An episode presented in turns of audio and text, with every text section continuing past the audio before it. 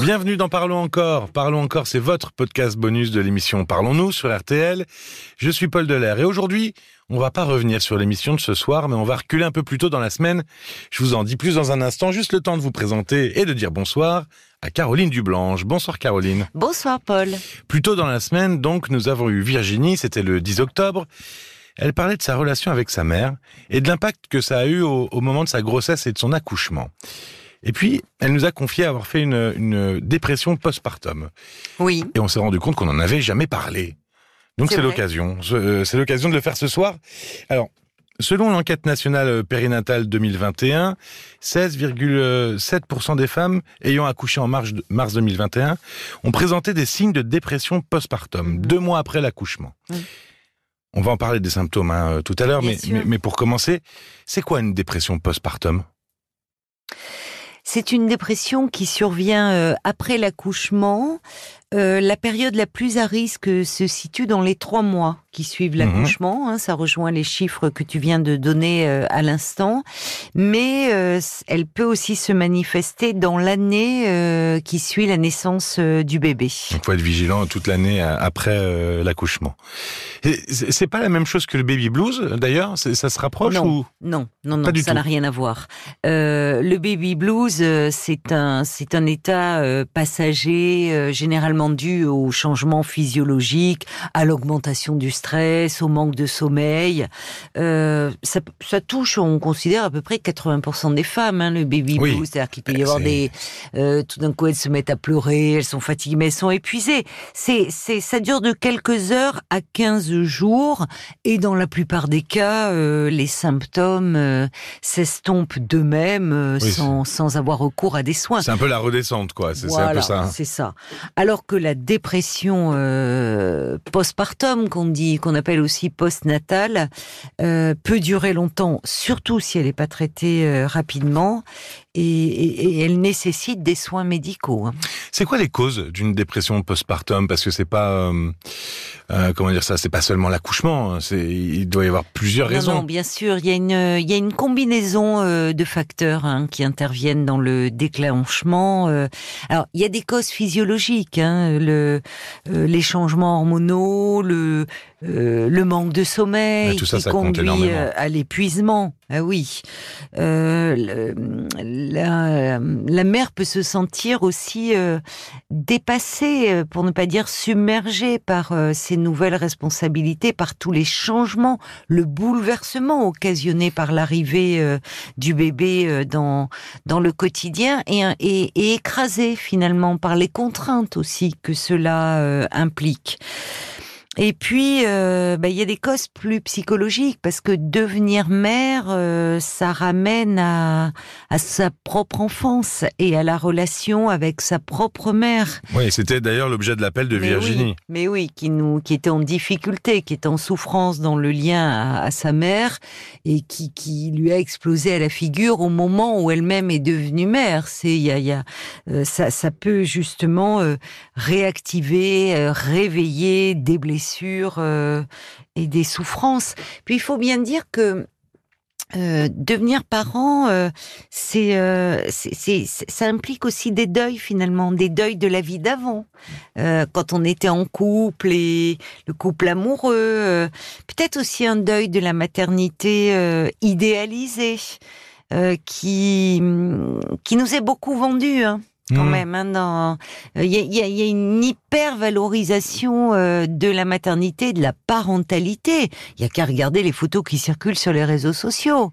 C'est vraiment la meilleure période de la vie. C'est un petit nuage, c'est c'est tout rose. Et quand ça arrive, ça déchante un peu parce que c'est pas tous les jours très drôle. C'est pas toujours facile. Oui. Enfin, il y a, y, a, y a la fatigue des premiers temps, il y a le manque de sommeil, il y a aussi des contraintes de ce petit être euh, qui, qui, où ça revient très régulièrement les soins.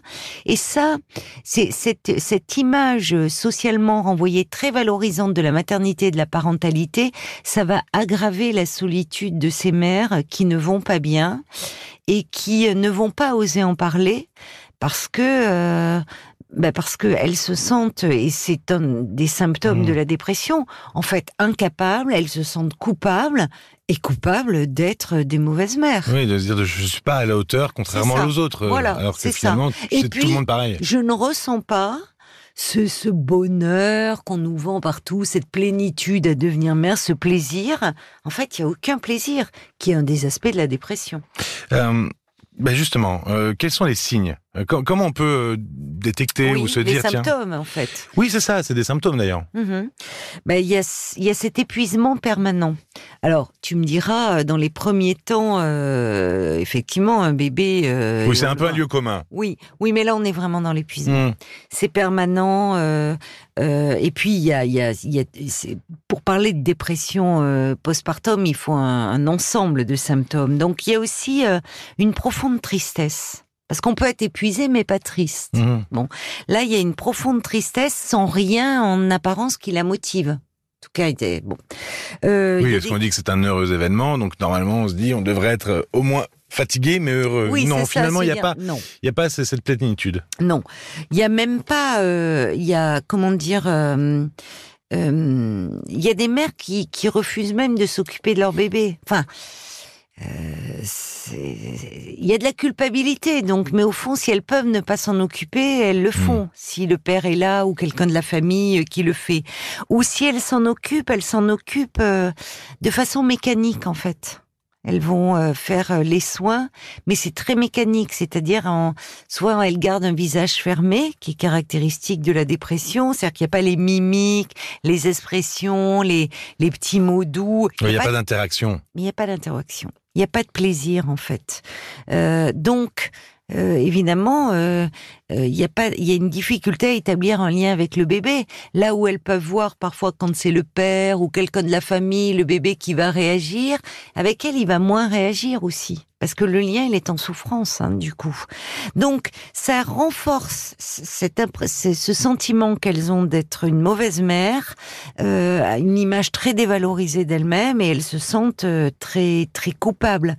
Mais enfin, elles peuvent aussi avoir, elles, c'est pas elles peuvent, on, on constate aussi une anxiété euh, extrême par rapport à tout ce qui est trait à l'enfant. Mais au bien-être de l'enfant, le sentiment qu'il est jamais bien, que ça va pas aller, Mmh. que il, s'il pleure, c'est qu'il est très mal, c'est que donc il y a vraiment une anxiété extrême.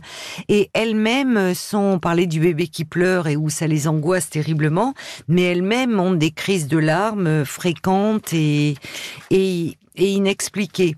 Alors ça, c'est un peu dans les, dans les interactions, je te disais, dans, avec l'enfant, et on retrouve tous les symptômes que l'on retrouve dans, dans la dépression, c'est-à-dire des troubles du sommeil, soit euh, trop de sommeil, soit pas assez, sommeil qui devient un refuge finalement, et là où les mères souvent sont très vigilantes, elles entendent le bébé, là elles peuvent, euh, ou alors elles ont ce souci, là les mères peuvent dormir, elles dormiraient toute la journée, ou alors elles n'arrivent plus à trouver le sommeil, ce qui est un vrai problème. Il y a des changements d'appétit, il y a des tendances euh, à, à s'isoler. Euh, une grande irritabilité, un désintérêt aussi pour tout ce qui leur plaisait, les activités, les choses qu'elles aimaient. Et, Et parfois des idées noires aussi. Ah bah ça peut aller jusqu'aux idées Hmm. suicidaires, oui, bien sûr. Et alors justement, vers qui on peut se tourner si on commence à ressentir un tel mal-être, euh, qu'on voit que ces signes, qu'il y a plusieurs de ces signes que qu'on constate euh, chez soi ou chez sa compagne d'ailleurs, euh, Oui. vers qui on peut se tourner? Ah, il faut vraiment, euh, là, ça demande euh, le, euh, le recours à, à des professionnels de santé. hein. Oui, vraiment si. j'im- j'imagine que là Alors- il faut pas, il faut pas trop attendre Ah finalement. non, non, non, non, parce que plus elle est euh, diagnostiquée tôt, plus, euh, euh, plus elles vont bien réagir au traitement et au, au suivi psychologique. Alors, le rôle, de, le, le, le rôle du conjoint, du père est, est déterminant, de la famille aussi, des amis. Oui, d'ailleurs, parce que souvent, il y a- aussi ce- cette, cette notion avec le conjoint de...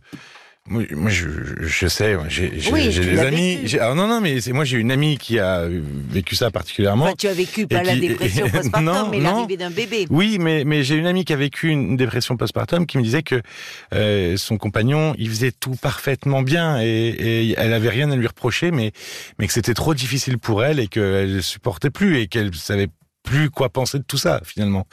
Donc Ah le, oui. le- le conjoint, Ça l'a, ça l'a culpabilisé, Oui, peut-être oui. d'autant plus de Donc- voir qu'elle, elle, se sentait incapable. donc le, conjoint, il a beau tout bien faire, c'est pas c'est pas la faute du conjoint forcément. C'est c'est pas c'est pas ça en fait. Je veux dire. Ah non, non, c'est pas la faute du, du conjoint, mais le conjoint a un rôle à jouer dans le, justement, dans le fait déjà de pas minimiser cette souffrance. D'être à l'écoute de ces signes et de pas souvent dire, oh, c'est un baby blues. Mais euh, par rapport à, à tous ces, ces symptômes-là que je viens de développer, quand ils sont tous là, euh, C'est très sérieux. ah, c'est très sérieux. Euh, et minimiser la souffrance, ça n'aide pas hein, euh, ces mères, parce que euh, en fait, elles, euh, elles se sentent encore plus incomprises, euh, encore plus coupables et encore plus euh, incapables. Donc déjà pouvoir les écouter, sans juger, sans minimiser, et puis vraiment, euh, il faut les encourager à consulter un médecin au plus vite, hein, vraiment au plus vite.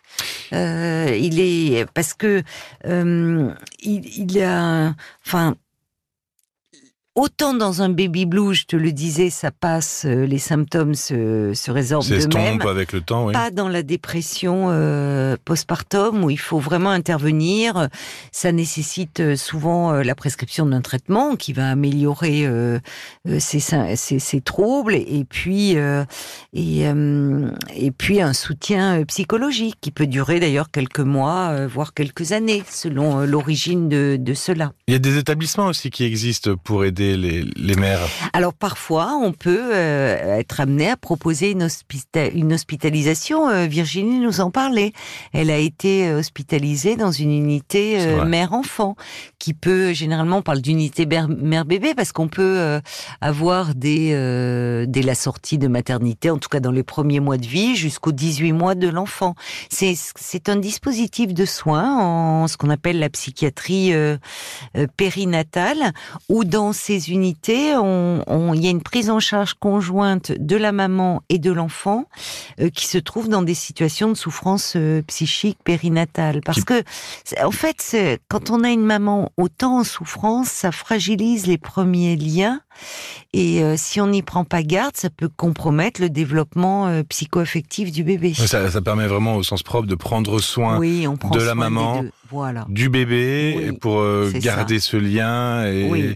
Le préserver, l'aider à s'établir. à se développer. Euh, et puis on recrée un, un cocon finalement, une sécurité où où les mamans, enfin il y a il y a il y a beaucoup de, il y a outre les soignants, infirmiers, médecins, pédiatres, il y a les puricultrices, il y a des psychologues, il y a des éducatrices. Donc en fait on soulage les mamans de ces premiers soins, on leur permet de dormir la nuit, les équipes se relaient auprès du bébé. Donc en fait il y a vraiment tout un tissu, tout un cocon qui est tissé euh, euh, autour autour d'elles et, et de leur bébé. Malheureusement, ces unités euh, mère-enfant, bon, il y en a une soixantaine hein, actuellement en France. oui, c'est très peu encore. ben, c'est très peu parce que pour répondre de manière satisfaisante aux besoins de la population, il, il en faudrait entre 500 et 700. Quand on parle d'unités, en fait, ce sont euh, ce sont une soixantaine de lits euh, d'hospitalisation à temps complet. Voilà. Mais où l'importance quand on parle d'unité mère-enfant, c'est et la maman et le bébé. Partum, c'est l'accouchement. Donc postpartum, c'est après l'accouchement. Par définition, c'est une dépression qui, qui, on pense, ne toucherait que les femmes. Oui. Est-ce que ça touche aussi les hommes? On en parlait des oui. conjoints tout à l'heure. Oui, oui, les pères aussi euh, peuvent être concernés. On estime que ça toucherait euh, 8% des pères. Ah oui, quand même. Mais oui, quand même. Quand même. Et, et- et donc, euh, est-ce que ça se hum, caractérise de la même façon?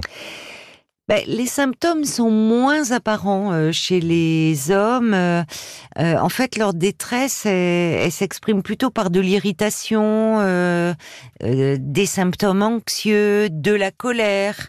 de l'abus de substances, alcool, drogue, Mhm. plutôt que par de la tristesse.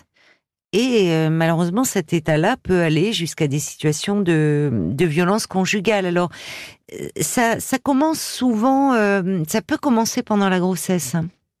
Mais d'ailleurs, euh, d'ailleurs, comme pour euh, comme pour les, les, femmes, c'est-à-dire que euh, chez toutes, on constate que c'est là où il est, il est, il y a une nécessité de faire de la prévention pendant la grossesse. C'est-à-dire qu'on constate chez les femmes qui souffrent de dépression postpartum qu'elles présentaient déjà des troubles anxieux et dépressifs pendant leur grossesse. Et chez les pères, souvent, ça commence pendant pendant la grossesse. D'accord, oui, il faut être attentif dès la grossesse, tout ne commence pas après l'accouchement. Il, y a, moyen de prendre les choses bien en amont. Mais alors, euh, les, les, pères ont encore plus de mal à demander de l'aide. Hein. Donc il faut pas, il faut l'avoir en tête qu'un homme qui a des modifications de comportement pendant la grossesse, après l'accouchement ou dans les mois qui suivent l'accouchement, c'est qu'il peut euh, développer une dépression postpartum. Tout à fait. Mais ça concerne aussi les les parents adoptifs. Ah oui. C'est vrai qu'on n'en a pas, j'avais pas pensé à en parler, mais, les parents non, mais parce qu'on parle de postpartum, bah oui, d'accouchement, c'est ce que je dis, oui. Mais oui, mais ça montre quand je te disais que tu me demandais quelles sont les causes, qu'il y a une combinaison de facteurs et donc pas seulement des facteurs physiologiques, parce que parfois l'adoption, enfin, on l'attend, ça prend du temps, on fantasme beaucoup l'enfant, là aussi l'enfant idéal, il peut y avoir un deuil de cet enfant idéal, le deuil de euh, de, de, la parentalité euh, biologique en tout cas, et puis parfois le lien euh, d'attachement avec l'enfant quand il est là, qui ne se déroule pas comme le parent l'avait imaginé, mmh. et puis les changements provoqués par la venue d'un enfant qui, qui sont beaucoup plus importants, ou en tout cas différents que ceux que les parents avaient anticipés. Et puis qui sont aussi réels, c'est-à-dire qu'il y a des changements, ils sont réels, et on n'a pas le choix de faire, de, de faire autre chose que de, que de s'y tenir, parce que l'enfant, il a besoin de nous. Mais c'est intéressant, parce que quand on voit devenir parent, c'est pas seulement un, un, un, mécanisme, enfin quelque chose de physiologique, on voit aussi que c'est psychologique, puisque des parents adoptifs peuvent aussi euh, euh, souffrir de dépression postpartum. Merci beaucoup Caroline. Merci à toi Paul. Pour vous parler de ce soir, on a eu Marie pendant l'émission qui a décidé à la suite de son cancer d'écrire et de jouer son seul en scène sur sa traversée de la maladie. Un regard différent, plein d'humour et bien sûr de l'émotion. Ça s'appelle Les deux moches du fond. Elle s'appelle aussi, elle, Marie Salanon Louisa. Rendez-vous sur l'appli RTL pour écouter son témoignage. Et puis vous pouvez retrouver aussi dans la description le lien euh, vers son site. Merci à tous. Merci Caroline et merci à vous Prenez bien soin de vous et à très vite. Merci Paul, à très vite. Parlons encore, le podcast.